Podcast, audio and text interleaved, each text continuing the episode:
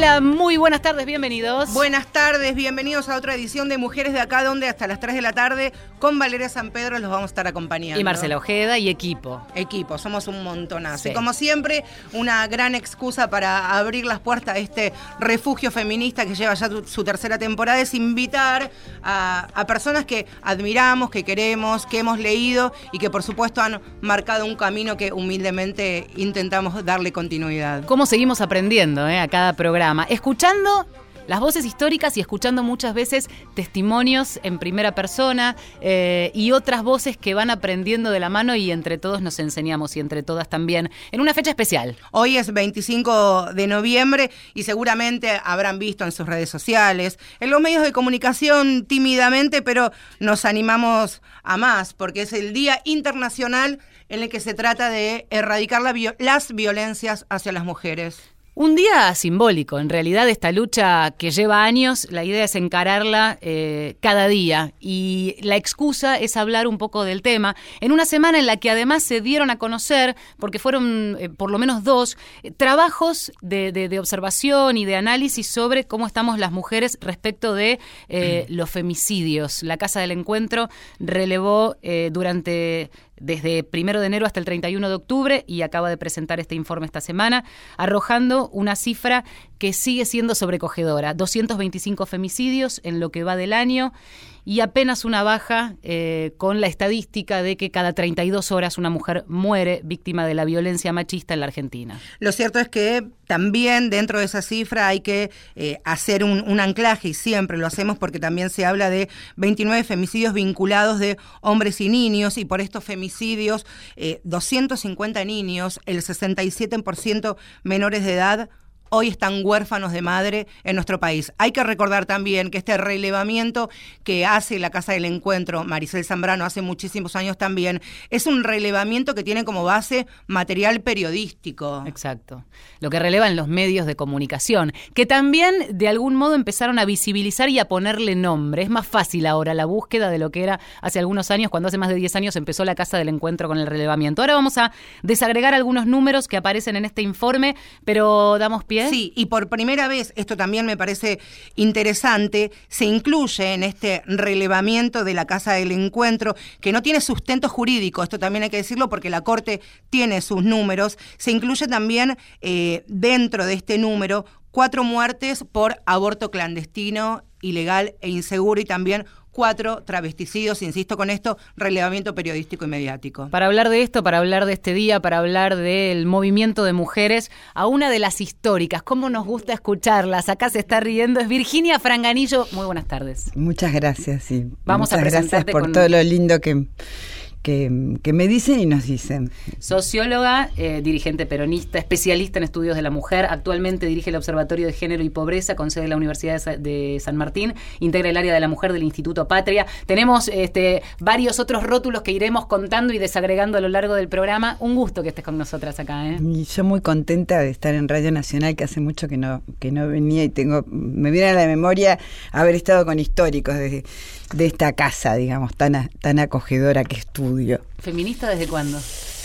Y mm, fin de la dictadura, más o menos. Yo me vine a vivir a Buenos Aires, este, había tenido obviamente una militancia en los 70, en, en- estudiando sociología en Mar del Plata, soy valcarceña, y me vine eh, a Buenos Aires a militar. Yo era activista de los organismos de derechos humanos, particularmente los de familiares, y estábamos ya en ese tránsito, digamos, que previo a Malvinas hay mm, se- no es que creo que creo que todos los caminos me llevaban al feminismo.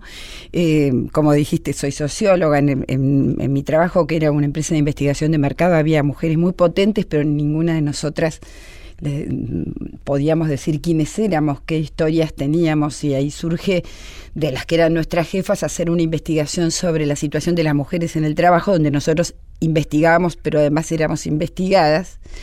En paralelo eh, hay una serie de acontecimientos que ocurren en esa Argentina de la postdictadura, aunque todavía la dictadura estaba muy fuerte, digamos. Este, una fue poco reconocida como, como acción eh, colectiva, en el año 81 y una, una movilización de mujeres ambas de casas que llegaron hasta la Plaza de Mayo en un año clave, digamos, porque ahí en el año 81 eh, ya la crisis económica, la dictadura no la podía tapar. ¿Cómo llegué ahí?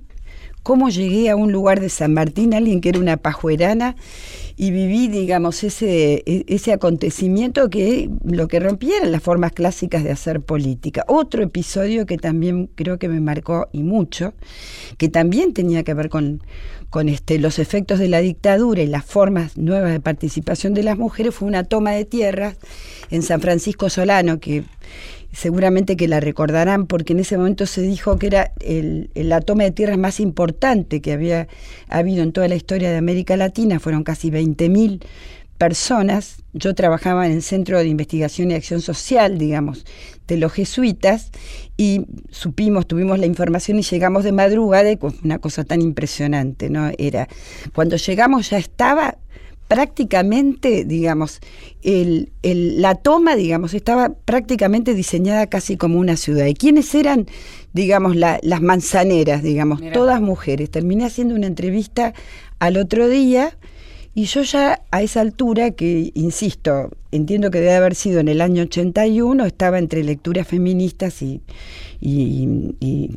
creo que ya, digamos, con estos episodios sentí que, ese, que ella era una feminista y empezaron los contactos con organizaciones feministas, con feministas históricas. En ese momento una, una, una personaje que también poco se conoce, que fue Gigi Costela, que, con la cual nos formamos gran preocupación para las peronistas que nuestro, digamos, nuestra arena son los sectores populares, será entre, entre la literatura de, de organizaciones feministas como ATEM, ¿no es cierto? Y, nuestro, y nuestra militancia con los sectores populares, ya pensábamos en un feminismo popular y ahí apareció en nuestras vidas Gigi Costela. Gigi Costela eh, fue una mujer muy eh, importante intelectualmente dentro del feminismo. Fue la mujer de Spilimbergo, una de las mujeres que mm, de los pocos partidos del Frente de Izquierda Popular, el FIP, que durante el 70 habían promovido una agenda feminista. Por ejemplo, en ese momento yo recuerdo que era muy joven eh, y fue una nota de color que el FIP propusiera lavaderos lavaderos públicos, algo que... Genial revisar para atrás la historia. Entonces, este, ella se consideraba una feminista popular, digamos, de la izquierda nacional que reivindicaba a Eva Perón y que tenía muchas lecturas y había sido amiga de personajes muy importantes. Hace un rato les hablaba de Isabel Larguía, una argentina cubana que viajó a Angola con el, con el Che Guevara, iba a ser la mujer que iba a a, Bolivia con el Che, pero se enferma en Angola, pero que antes de Angola, antes de Angola, en el año 67 hace el primer trabajo desde la teoría marxista sobre el trabajo no remunerado. Es la que acuña eh, la denominación trabajo invisible. Entonces, Gigi también nos conecta con, con una parte de, de, mujeres argentinas que estaban en otros lados y después, bueno, todo el proceso que se da en la transición democrática este, la experiencia del Partido Justicialista de la Capital Federal, antes la creación de la multisectorial.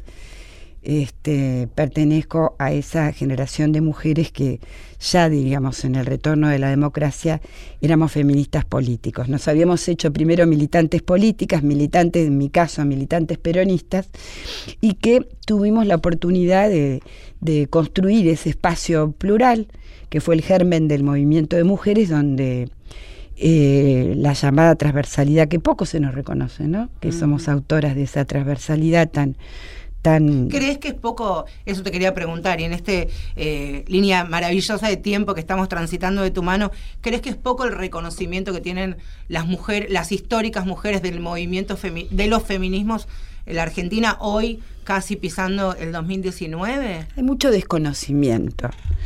Y eso pasa en tiempos de aceleración. Y, la verdad que han pasado muchos años.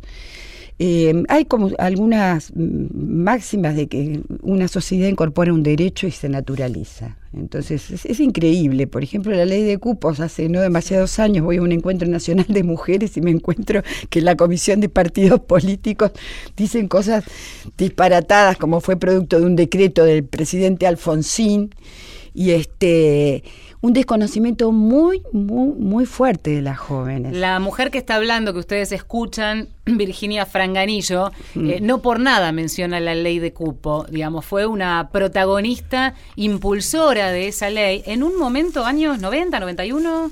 El 91, el 91 la ley de cupo, sí. El, el 91, en un momento en el que, claro, la realidad era otra. Está bien que se naturalice, digo, en un punto es como asumir ese derecho, naturalizarlo en la medida en que se aplique, porque yo creo que todavía estamos discutiendo muchas veces que se cumplan determinados derechos adquiridos, incluso con ley, y después ya vamos a hablar de la ESI y demás, ¿no? Pero yo creo que hay varios filósofos que, que dicen que para recordar hay que olvidar digo, ¿no? Este, doy una explicación del orden de lo filosófico. Ahora, lo que creo que ocurre en la naturalización es que de alguna manera perdemos, bajamos la guardia. ¿Qué, quiero decir con esto? Digamos, se pierde la épica. Y lamentablemente el proceso de construcción de poder de las mujeres y de, como dicen las jóvenes, se va a acabar, se va a acabar el patriarcado, es un proceso de una gran ingeniería y, este, y no es para bajar la guardia. Digamos, el patriarcado está acá, acá, acá, acá adentro. Seguramente eh, pasamos la puerta y y en sociedades tan desiguales, tan desiguales, em, me parece que eh, lo que no hay que olvidar es que hay que seguir luchando. Entonces, em, eso por un lado, y por otro lado, también se pierden generaciones con un estirpe, y en este sentido no, no, no me reivindico yo, estoy reivindicando una generación. Mm. La ley del cupo es una es un, yo creo que es una experiencia muy virtuosa de la Argentina eh, que todavía no ha sido lo suficientemente reconocida porque, porque tuvo un éxito muy grande, digamos, porque el conjunto de las mujeres se, la, se lo apropiaron, pero nadie sabe, y estuvo Marisa Navarro días pasados, que es la historiadora que hizo la biografía eh, de Eva Perón, pero es una distinguida feminista en los Estados Unidos y en el resto del mundo, pero que lo que Eva Perón hace en el año, mejor dicho, que se implementa en el año 51, primero la primera originalidad, crear un partido peronista, un partido propio de mujeres dentro de él, lo que es el partido este justicialista, y otra es haber así lo digo, lo dice así Marisa, haber metido a las mujeres en la representación. En la, eso no se veía en la Europa de posguerra y, por, y por nuestras latitudes tampoco, digamos. Y eso ha marcado la historia de la Argentina, porque en el año 51 hubo casi... No, 51 mm, mm, se completa ese 33% que impulsa Perón dentro del peronismo y terminamos con casi un 22% de representación que no no recuperamos hasta, hasta, hasta la ley de cupo. ¿Y qué hicieron las radicales? Ustedes saben que en esa época las radicales ni siquiera fueron en las listas. Hubieron candidatas. Alicia Moro de Justo fue, fue candidata, pero solamente entraron legisladoras, más de ciento y pico a nivel provincial y a nivel, eh, y a nivel nacional.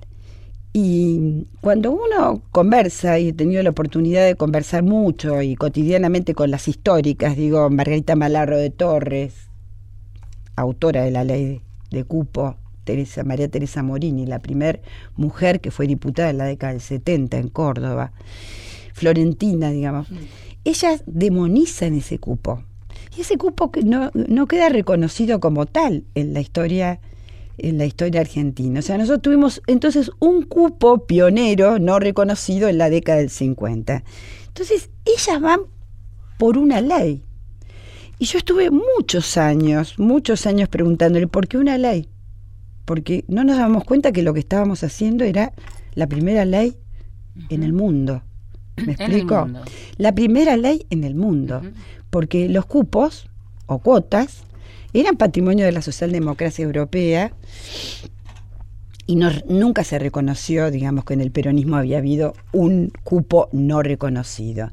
Entonces, ¿qué decían ellas? Nosotros no, no, no podemos sacarlo dentro del radicalismo. Entonces lo traemos a, a la Cámara de Diputados y a senadores porque el peronismo va a apoyar. entonces, de alguna manera, entonces, este cupo para todos los partidos, primero en el mundo, es producto de una historia que pudo cerrar maravillosamente. Y atención con las estrategias, que ah, vamos a hablar en un ratito, digamos, de, qué manera eh, no es casualidad más allá de que haya un pulso social que muchas veces demanda determinados debates, de qué manera estratégicamente se puede llegar a en este caso, y trayendo la historia para acá, a un debate como eh, se pudo dar este año en las bancadas para por la legalización del aborto. Había mujeres del cupo las mujeres que estaban en el Senado y en la Cámara de Diputados eran las mujeres del cupo. Pero lo que pasa que también pienso, este momento de los feminismos que estamos viviendo en la Argentina y de los movimientos de mujeres, también es consecuencia directa de lo que fueron acuñando años atrás ustedes e incluso quienes las antecedieron. Todo el debate, las negociaciones, la rosca política, como se dice, que se vivió en diputados y en senadores, también imagino que ha sido el resultado de lo que ocurrió con la ley de cupo en la década fina de los 40, principios de los 50 también. Mira, lo que cuentan y recogen las historiadoras serias es que estaba Evita en el Congreso peleando y defendiendo a las mujeres. Eh, fue ella no había mujeres poderosas. Ella era una mujer poderosa y algún Marisa Navarro dice la más poderosa del mundo. Aún así, los otros partidos, como digo, el socialismo y el Partido Comunista incluyeron a mujeres, que en el caso de Alicia Moró este, era una destacada también dirigente político, digamos. No no, había un movimiento de mujeres organizado, como fue el peronismo, eh, pero no existía esta transversalidad es un patrimonio que hemos sido conquistado a posteriori. Y quiero decir algo. Estábamos afuera cuando logramos la ley de cupos, ¿eh? aún yo, que era la presidenta del Consejo Nacional de la Mujer. Digo, estuvimos presionando desde afuera.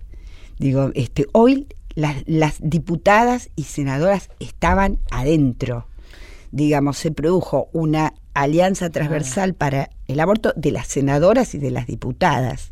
Me explico, este es el gran avance. Podemos hablar previamente de la paridad, que para nosotros era como una sorpresa llegar y que los muchachos todos con, viste, foto, foto, foto, ¿no? Nos ponían a nosotros las históricas. Yo decía, Dios mío, nosotros fuimos, fuimos, la historia, la historia que yo, que contamos nosotras es que tuvimos que casi romper las puertas de la Cámara de Diputados para ingresar. Y esa fue la clave. Más un proceso de construcción que realmente debo decir que lo hicimos maravillosamente. Y eso tenía que ver con un estirpe dirigencial. Fuimos mujeres que peleamos por las mujeres.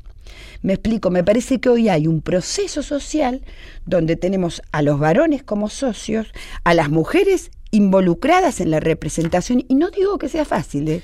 le sigue siendo muy difícil, pero es otra la situación. Más allá de la, del ámbito, en este caso legislativo, me, me interesa como eh, rescatarte para el lado de la calle, en, toda esta previa, en toda esta historia, y en cómo ves hoy, Marce lo dice y, coincidimos muchas veces cuando, cuando hablamos de los movimientos de mujeres, porque hay un, eh, en esta potencia que ha adquirido el movimiento de mujeres eh, en general y en particular las distintas agrupaciones que pelean por la mayoría de, los mismos derechos, eh, ¿cómo ves ese movimiento de mujeres respecto de aquel? Si está más sólido, si lo ves, ¿de, qué manera? ¿Cómo lo describirías? ¿Cómo lo sentís? No, me, parece que hay una eh, masividad y una eh, pluralidad este, inmensamente mayor. Vuelvo al cupo, fue una cuestión de lo que significaba la sociedad política, digamos, eh, pero fue muy importante también por no solamente porque feminizó la representación y hoy estamos viendo para qué sirve el poder, digamos, la representación de las mujeres, sino porque simbólicamente abrió el debate sobre la condición social de las mujeres. Nosotros hasta ese momento no íbamos a los medios a hablar sobre, sobre la condición social de las mujeres y el feminismo. Entonces, pero lo ves ese sólido, fue lo ves diversificado más fue allá del- de la eso, raíz. Pero digo, pero el movimiento de mujeres de hoy, digamos, lo que está expresando a mi juicio son estas dos condiciones y es un movimiento que ha logrado, digamos, meterse, como decimos, en el debate social. Este, mm, se sienten eh, interpelados las instituciones, los varones, las mujeres. Eh, y hay otra cuestión más, me parece que está muy nítido en los jóvenes, en las jóvenes, en los jóvenes también, digamos que eh, representan un proceso social donde vos ves otras subjetividades. O sea, hay otras creencias Es y muy otros impresionante modos esa transformación hoy. Lo, Es- lo- lo escuchás en, el subte, en la calle, en los cafés. Es muy impresionante, y yo creo que es muy impresionante. Por supuesto que en nosotros resuena de una manera, porque ver esa masividad y sentirte que vos sos una anónima más y que ya por momentos decís, bueno, me jubilo, ¿viste? Eh, pero es un proceso mundial y quiero decir, hay una acumulación y digamos un- una buena explicación también para ligarlo con la historia, que tampoco ha sido magia, es porque la Argentina es el país donde este nuevo hito del movimiento de mujeres se irradia al conjunto del mundo. Y yo creo que acá hay una mezcla de hartazgo, y cuando digo hartazgo es el ni una menos, ahí empezó este proceso masivo, eh, obviamente facilitado por los medios de, los medios eh, de comunicación y también la interpelación de las jóvenes y los jóvenes que quieren vivir y expresan otras formas de vida. ¿no? Entonces, uno puede maravillarse cuando criaturas de 6 o 7 años dicen yo soy feminista, esta difusión del feminismo, pero también las ves muy envalentonadas a las jovencitas en lo que significa ni más ni menos ese hueso duro de roer que es la división sexual del trabajo. Entonces, si nosotras nos, nos ha costado, nos ha costado interpelar a la subjetividad de varones y también de las mujeres. Entonces, hay algo que reconoce absolutamente todos los informes de los organismos internacionales y de las investigaciones y evaluaciones que hacemos de estos 30 o más de 30 años en el movimiento de mujeres en el mundo que reconoce, por un lado, la incorporación masiva de las mujeres al mundo del trabajo y, y al mundo público, ¿no es cierto?, a las representaciones sociales y políticas, pero sin embargo se ha hecho con un costo social muy alto para las mujeres. Yo creo que eso no se tolera hoy. Vas a un barrio, vas a hablar, No. te interrumpo, vas a un barrio y vienen con sus compañeros y te dicen, eh, dejé, hoy se quedó mi marido con, con- con mis hijos. Vas a una charla y te dicen, Vir, discúlpame, hoy, hoy, hoy tampoco me puedo quedar charlando con vos, que me interesa tanto, porque también vine con mi compañero y ahora nos vamos a ju- jugar al fútbol mixto. Entonces, lo que creo que estamos viviendo es una transformación cultural en las nuevas generaciones, con enorme resistencia, por supuesto, ni hablar de lo que pasa en la generación nuestra. Pero también pasa que cuando hay una avanzada tan histórica, maravillosa y, en una sintonía eh, tan a la par de los movimientos de mujeres, también hay una resistencia por parte de grupos antiderechos, pro clandestinidad, que han salido de, de las gateras de lo que ha sido el debate por la lega- legalización del aborto, que ahora parece ser que quieren ir por todo lo conquistado, aunque por supuesto encuentran las resistencias. Ya venimos, vale. Vamos a escuchar música. Es Miss Bolivia, paren de matarnos.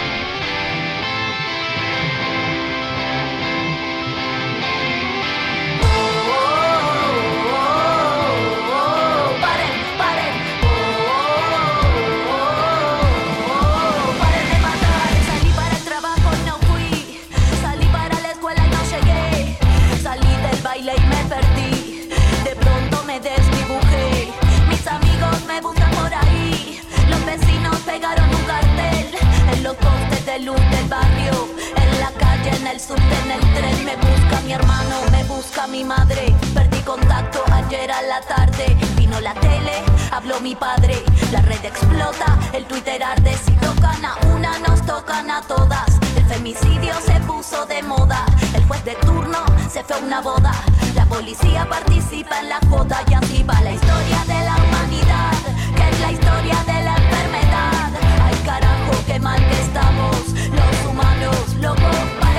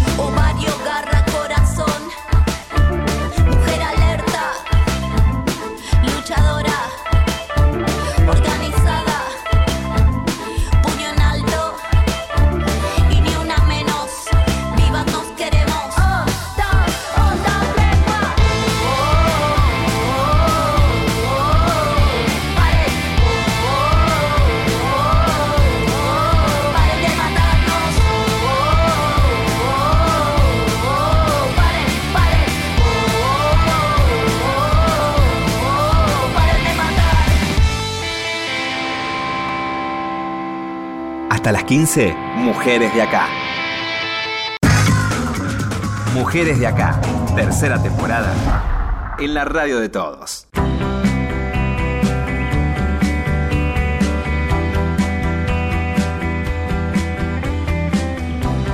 En Mujeres de Acá hasta las 3 de la tarde y hoy estamos hablando de las históricas, pero con una de las históricas protagonista del movimiento de mujeres aquí en nuestro país, Virginia Franganillo, socióloga, militante peronista del área de género del Instituto Patria. Y también, y aquí me gustaría poner un pie, porque fuiste la primera presidenta de lo que era en ese momento el Consejo Nacional de las Mujeres durante la presidencia de, del expresidente, valga la redundancia, Carlos Menem. ¿Cómo fue crear el, Consejo Nacional de las Mujeres y cómo fue también cuando llega el momento de, de irte por eh, cómo se ha alineado Menem a los pedidos de, a las órdenes en realidad del Vaticano? ¿Cómo fue la llegada, el armado, digamos? Fue el primer organismo jerarquizado en el país, el segundo en la región. Mira, nosotros teníamos muy claro que, eh, que el organismo tenía que ser un organismo que dependiera directamente del presidente. Había recomendaciones internacionales, había algunos pocos países que habían hecho una experiencia. En el caso de Brasil, que lo, yo la seguí muy, muy de cerca, fue interesante porque eran feministas, ¿no? Del movimiento de mujeres que se incorporan al gobierno de Tancredo Neves. Duró muy poco porque Tancredo Neves murió. Lo teníamos como referencia, pero discutimos una una, una, digamos, una agenda, digamos, que fue eh, que la propusimos en el Congreso partidario de cuáles era, debían ser esas políticas. Y mm, a pesar de que fuimos el único sector en la campaña del 89 que nos movilizamos todos los sectores y que teníamos, creíamos que era un, eh, que encarnábamos un proceso de digamos, y que se nos reconocía, eh, sin embargo, no fuimos la elegida por, por el presidente en su momento. Eh, se crea al principio una Secretaría de Estado, esa Secretaría de Estado dura muy poco, y lo que vino después fue, eh, fue una, una, una experiencia muy valiosa porque fue una propuesta elaborada por el conjunto de las mujeres peronistas, pero abierta al, debate con el conjunto del feminismo o con una parte muy importante del feminismo académico y de otras organizaciones partidarias, elaboramos una propuesta que fue este Consejo primero coordinador de políticas y de quién iba a ser su presidenta. Entonces, no es muy común en la política, digamos, no me puso el presidente de la nación, me pusieron el conjunto de las mujeres. Y lo que hicimos fue un proceso incremental, pero que tuvo como clave incorporar a todas las feministas con experiencia en un plan este, que fuimos construyendo, haciendo camino, camino al andar, cuyo bautismo fue el logro de la ley de cupos. No hubiera sido posible, digamos, lograr la ley de cupos sin ese, sin el Consejo. El Consejo fue la herramienta que, aunque había nacido con mucha legitimidad, este, política tenía muy bajo nivel institucional, un consejo coordinador, yo era eh, jefa de gabinete de la Secretaría de la Función Pública del INAD, directora de investigación, pero además fue un organismo muy interesante porque nos sirvió también de apoyatura.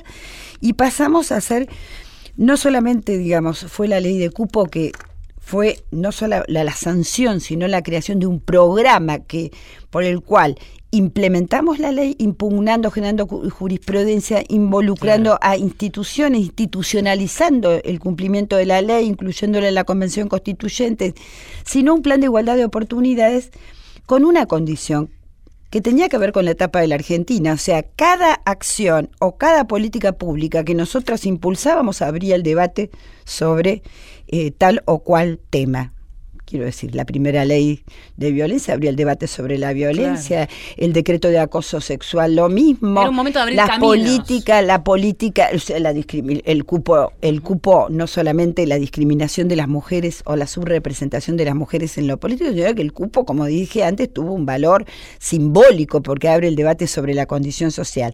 La eh, división eh, sexual del trabajo, todo un programa de campañas muy novedosas que problematizaba la división sexual del trabajo con cosas muy graciosas. Fuimos premiadas internacionalmente con, con varias de, de, las campañas, la primera, la primera encuesta sobre el uso del tiempo, la primera encuesta sobre aborto, cuando se abre el debate sobre aborto, y ahí termina, digamos, la acción tan intensa de esos cuatro años de míos en la presidencia de, del Consejo, este, teníamos la primera encuesta nacion no nacional, sino del área metropolitana, pero que se hacía sobre aborto. Virginia, me interesaría preguntarte, a propósito sí. de, lo que, de lo que preguntaba antes Marcela, el momento del alejamiento que está directamente vinculado a esta presencia eh, de la iglesia.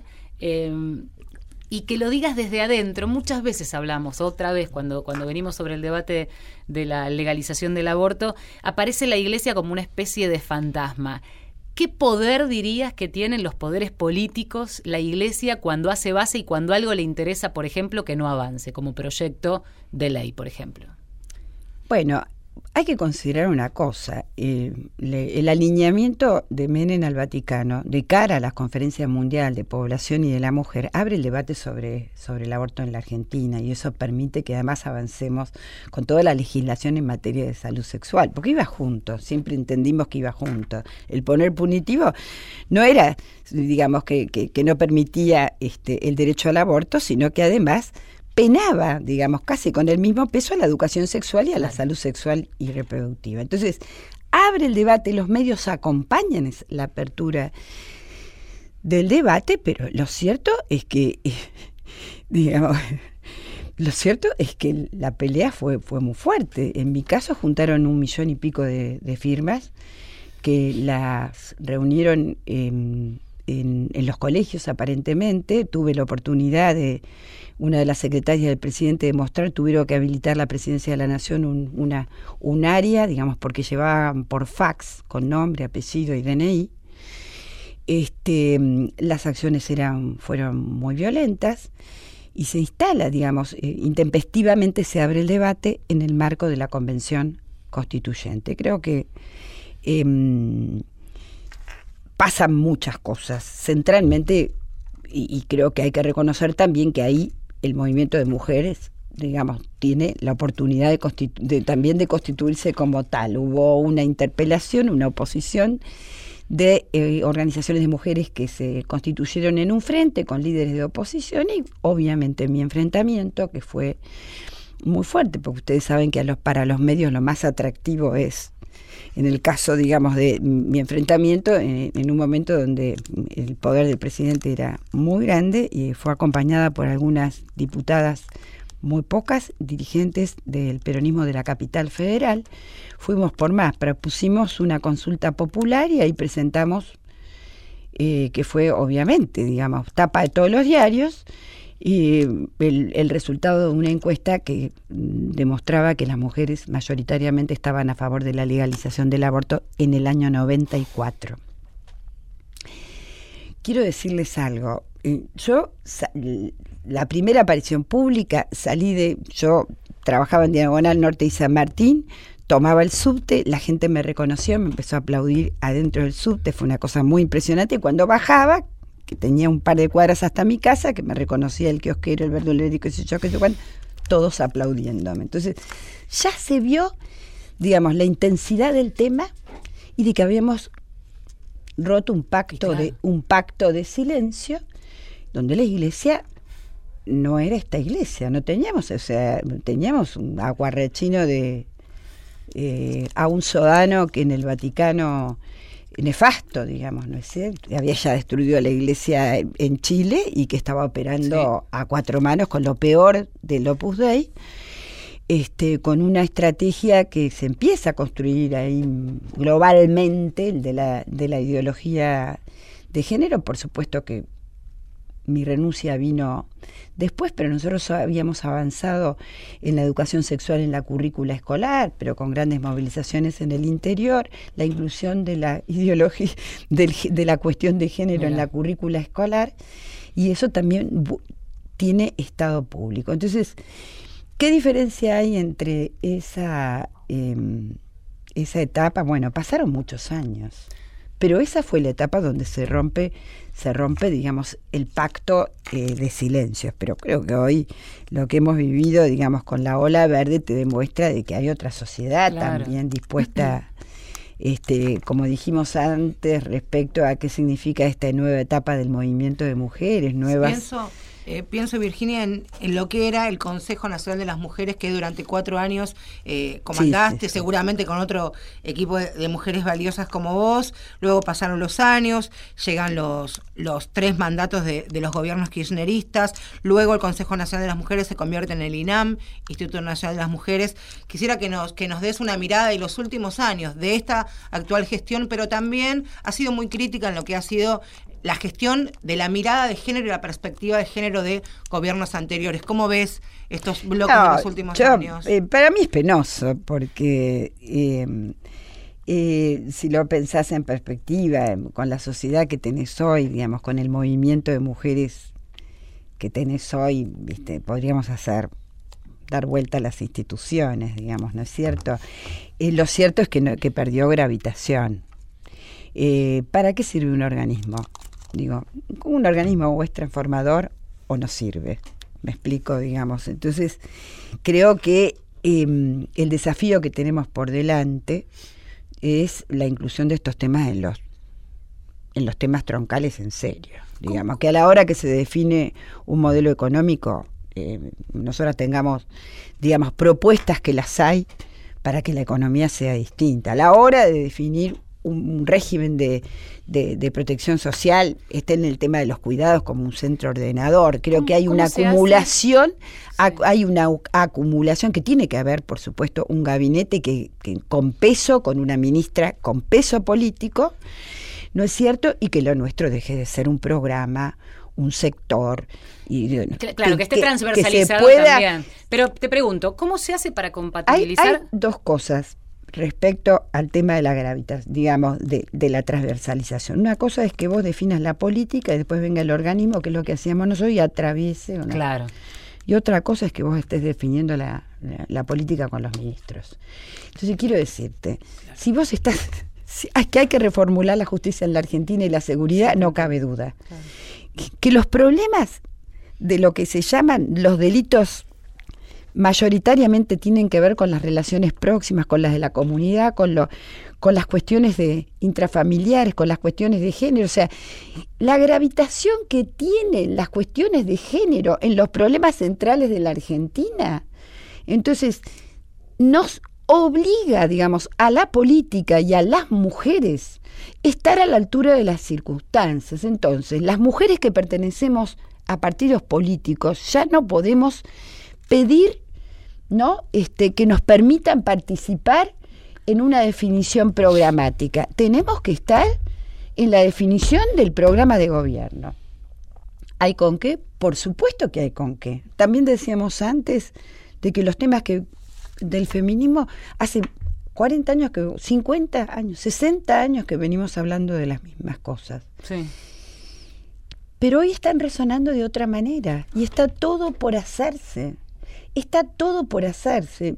Vengo muchos años de trabajar con los temas de género, como me anunciaba cuando me presentaste, eh, y pobreza. ¿Por qué armamos ese, observatorio? Porque la política social no, reflejaba las condiciones de género. Y si no se definen, y si no la política social no las define, se va a seguir reproduciendo socialmente la pobreza. ¿Qué quiero decir con esto? Dos cuestiones, que cuando se define una política de empleo, se define una política para los varones, pero las que estamos desempleadas y subempleadas somos mujeres. ¿Y, por qué? ¿Y, por, ¿Y por qué? Porque si no se resuelven las cuestiones de cuidado. Entonces, las cuestiones de los cuidados, y centralmente para la primera infancia, en un país donde la mayor parte de los niños, desgraciadamente, vuelven a ser pobres en la Argentina, según el Observatorio de la Deuda Social, lo vimos no hace demasiados meses, deben ser las condiciones de género, no el no la no solo con transversalidad, ser el centro el centro de la definición de la política pública, centralmente la económica y centralmente, digamos, la, la del régimen social. Y yo creo que ese es el gran desafío, ¿no? Este, ustedes están hablando de cifras, que son muy tristes. Tenemos el movimiento social que tenemos, tenemos la legislación que tenemos y sigue matando a las mujeres. Pero acá tenemos varios problemas. Uno de los problemas centrales es que no tenemos políticas públicas, que los servicios son vergonzosos. En esta ciudad de Buenos Aires es una vergüenza. El actual INAM, digo, para, para seguir con esta lógica de lo que fue el Consejo Nacional de la Mujer, eh, luego transformado en instituto, pensaba, pensaba en lo que decías recién, mi pregunta antes de que terminaras esa idea que se me iba formulando era si acaso aquel programa, cuando se presentó, que era muy ambicioso y que tenía un presupuesto que acompañaba, ahora habrá que ver, digamos, en, qué queda dibujado ese presupuesto, no termina de ser una oficina con un rango u otro, mayor o menor, pero no deja de ser una oficina desde donde parten con suerte iniciativas que tienen que articular con ministerios, cuando lo que vos estás proponiendo es mucho más macro, es que en cada, en cada sector eh, existe yo creo una que política ese de género. instituto, el primer problema que tiene es que es regresivo. Si vos lees el decreto, lo, a lo único que se dedica es al tema de la violencia de género. No digo que no sea importante. Em, primer problema, aunque el plan después tenga cantidad de propósitos. Em, el segundo es que sea parte de desarrollo social, pero que tampoco resuelva la política social, la resuelve en otras áreas. Em, Veníamos también, y- esto y- también hay, hay que y decirlo, Virginia, sinceramente creo que de las un, cosas perdón, que de un hay que Consejo hacer- Nacional de las Mujeres que era Desarmado. prácticamente desarmado, devastado e inactivo, Eh, vos, me- vos te referís de González Gas. eh, De, el Consejo Nacional de las Mujeres durante el kirchnerismo. Que no, no, yo soy muy crítica también de esa etapa. Pero digo que me parece que las cosas que tiene que hacer un organismo hoy son de otra envergadura. ¿Qué quiero decir? Si de lo único que se van a ocupar es de la violencia de género, son, tiene que haber in- intervenciones nacionales muy fuertes, por ejemplo, servicios modelo en áreas metropolitanas de todo el país. ¿Qué quiere decir eso? Mucho dinero. Eh, si nos va, si se van a ocupar solamente de la violencia, no pueden dedicarse a consensuar protocolos. Sé poco de lo que hace ese instituto, sinceramente, y yo recorro bastante el país. No se ve, no, no gravita. Y, y yo insisto en que mm, si hace casi 30 años nosotras planteamos, y que, que está recomendado internacionalmente, eh, que las políticas tienen que ser, digamos, transversales, que tiene que haber políticas para todos los, para todos los ministerios. eh,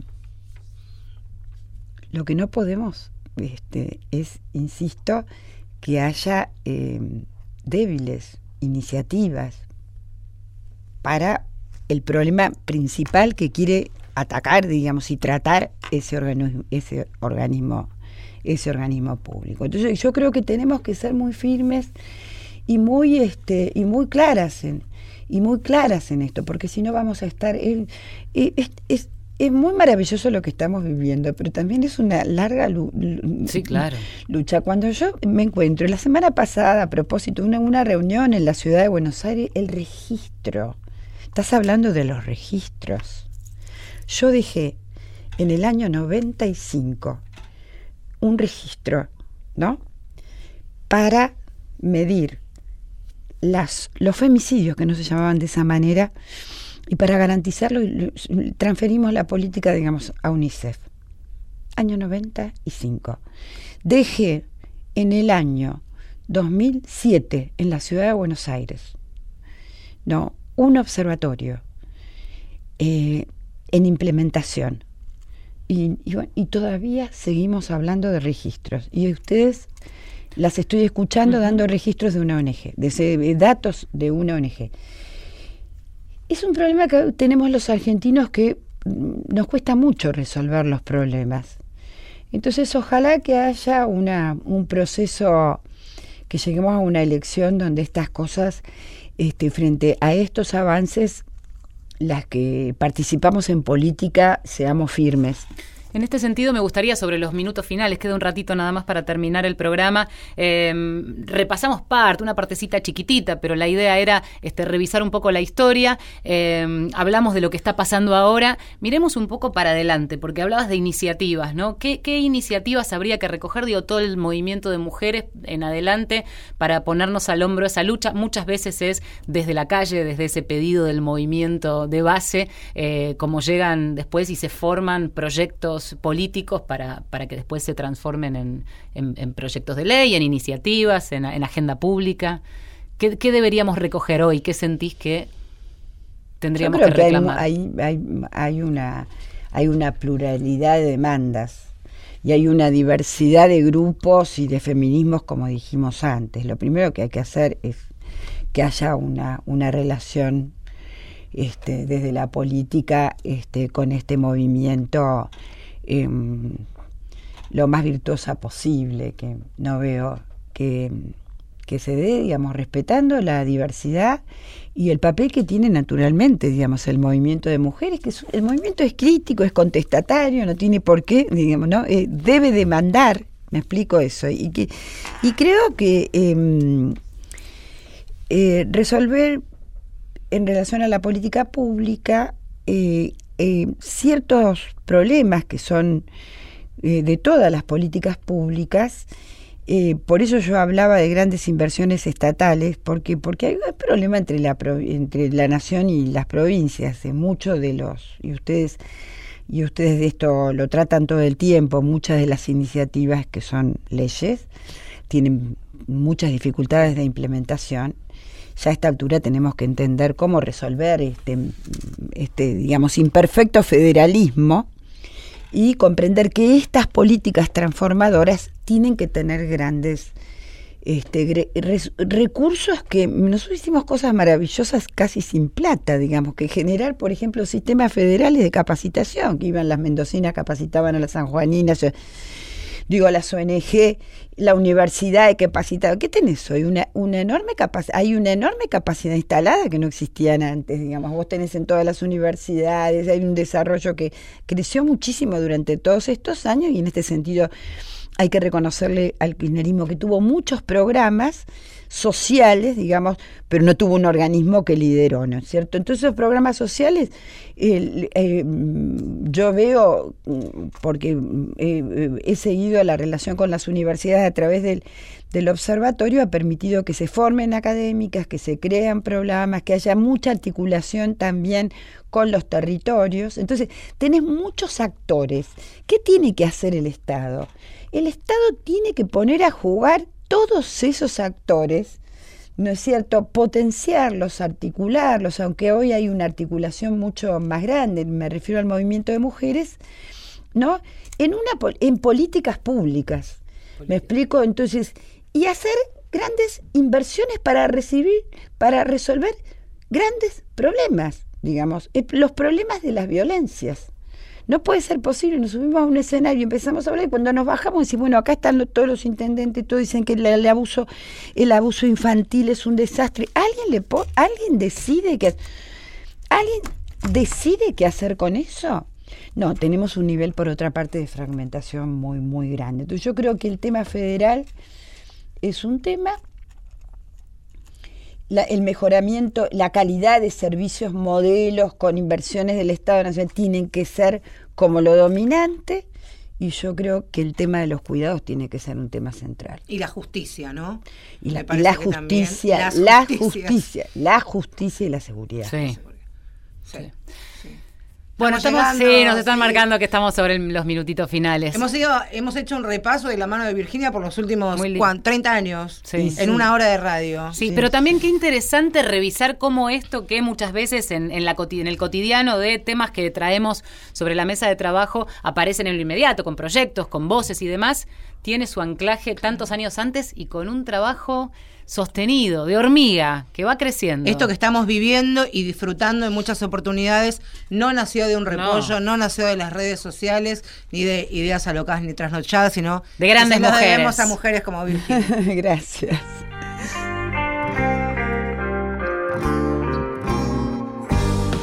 Un agradecimiento, Virginia Franganillo, con nosotros en este programa. Gracias. por ¿eh? haber venido. Muy lindo, muy lindo para, para mí. Estuvimos haciendo Mujeres de acá en la producción Inés Gordon, en la coordinación de aire Néstor Pichiborro, Matías Arreza Igor en la operación técnica, Marcela Ojeda a mi derecha. Y Valeria San Pedro, como siempre, a mi izquierda. Nosotros nos volveremos a encontrar el próximo domingo Así a las es. 2 de la tarde cuando Héctor Larrea diga que comienza. Mujeres de acá. Y cuando te vas, vas a viajar.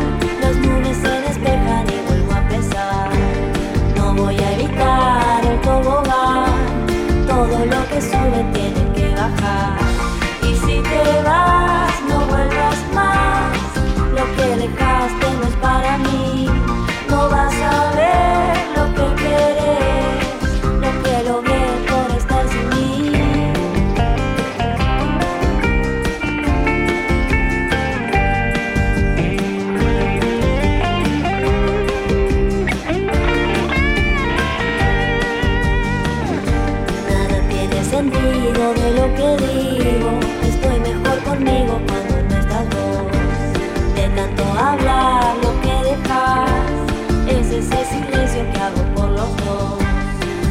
voy a evitar el tobogán. Todo lo que sube tiene que bajar. Y cuando te vas, vas a viajar. Las nubes se despejan y vuelvo a empezar. Y si te vas, no vuelvas más. Lo que dejaste.